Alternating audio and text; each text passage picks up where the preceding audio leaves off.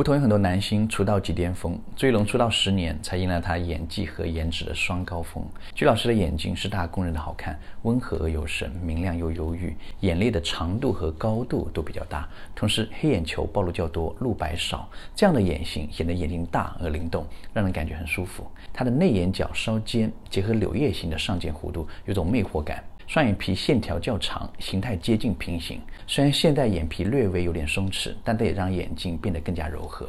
鞠老师的鼻子呢，其实有两个小缺陷：一是鼻子略微有点长，导致中庭偏长；同时面中部低平。但好在鼻子挺拔，山根、鼻背、鼻尖的高度都很优秀，并且带有轻微的驼峰，这样立体的鼻型很好的弥补了面中部低平的问题，保持了中庭的立体感。二是山根较窄而鼻翼外扩，使得正面看鼻子上窄下宽的变化过于明显，所以他鼻子形态更好看的角度是侧面四十五度或者九十度。最后再谈一个鞠老师面部轮廓的小缺陷，值得很多男生借鉴。鞠老师的颧骨较高且外扩。